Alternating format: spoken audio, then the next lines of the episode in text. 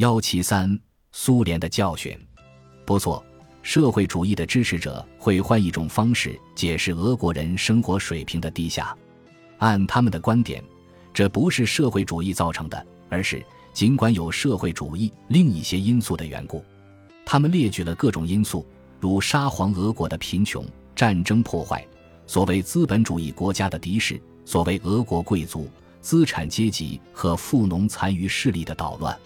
没有必要评价这些事情，因为我们不认为任何历史经验能够证明或证伪有关自然事件的陈述。不是社会主义的批评者，而是他的狂热拥护者在坚持说，苏维埃经验提供了某种有关社会主义的效果的证明。然而，在面对俄国经验中那些不容辩驳的事实时，他们却利用无赖的把戏和荒谬的诡辩绕开这些事实。他们不承认这些显而易见的事实，否认他们对需要给予回答的问题的影响和意义。出于论证的目的，不妨假设他们的解释是正确的。但即便如此，宣称苏维埃的经验证实了社会主义的优越仍是荒唐的。唯一可以说的是，俄国老百姓的生活低水平并不是社会主义不如资本主义的最终证明。以自然科学领域的实验为例。也许可以澄清这个问题。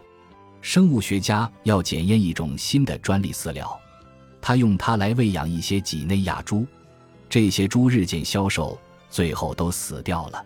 这位实验者相信，他们的消瘦和死亡不是由饲料引起的，而仅仅是因为他们恰好染上了肺炎。然而，假如他宣称他的实验证明了合成饲料的营养价值，失败的结果要归因于偶然现象。它与实验过程没有因果关系，那就太荒谬了。他至多可以说，实验结果不是定论。他没有提供否定实验饲料营养价值的任何证明。他可以宣称，事情仍是未定之数，就像从未做过任何实验一样。即使俄国群众的生活水平大大高于资本主义国家，这也许仍不能最终证明社会主义的优越。或许可以说。俄国的生活水平事实上低于资本主义的西方，并没有最终证明社会主义不行。然而，除了白痴，大概没有人会宣称俄国的经验已经证明了政府控制生产的优越性。俄国军队在屡屡失败之后，终于能够借助于美国的大企业生产、美国纳税人捐赠的武器，帮助美国人战胜了德国。这个事实也没有证明共产主义的优越。当英国军队在北非遭受暂时的挫败时，拉斯基教授这位社会主义最激进的拥护者，便忙不迭地宣布了资本主义终于失败。他的思想太缺少连贯性了。他没有把德国征服乌克兰说成是俄国共产主义终于失败。当他的国家成了战胜国时，他并没有撤回自己的判决。假如把军事实践当作社会制度优越性的证明，他们证明的是美国而不是俄国的制度。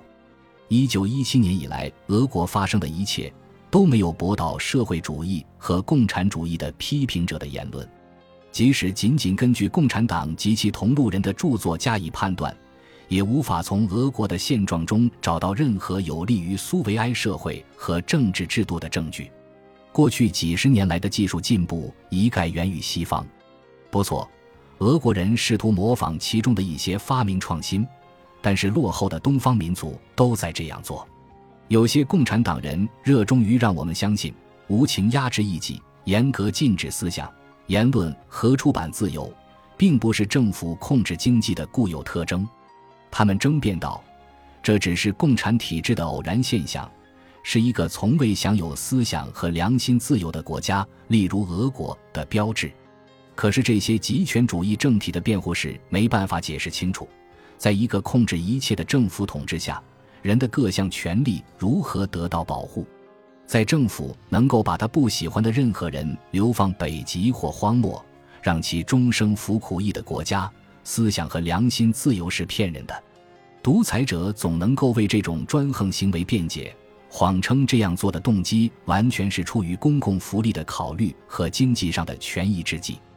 他是唯一的最高仲裁人，做出有关执行计划的一切决定。如果政府拥有和管理所有的造纸厂，印刷厂和出版社最终决定印什么不印什么。出版自由就是幻想。如果政府拥有所有的会议厅，决定他们的用途，集会权利就是空话。对其他所有的自由权利也可以这样说。托洛茨基当然是落荒而逃的流亡者托洛茨基。而不是残暴的红军司令托洛茨基，在为数不多的头脑清醒时刻有很现实的眼光。他说，在国家是唯一雇主的地方，反对就意味着慢慢饿死。不劳动者不得食这条旧原则，已被一条新的原则取代。不服从者不得食。这一段忏悔词切中恳请。俄国的经验仅仅向我们展现了群众极低的生活水平和不受限制的独裁专制。共产制度的辩护士想把这些无可辩驳的事实解释成偶然现象。他们说，这些事实不是共产体制的结果，而是共产体制的意外。但是，即使接受这种辩解，坚持认为苏维埃的实验提供了有利于共产主义和社会主义的证据，还是毫无意义的。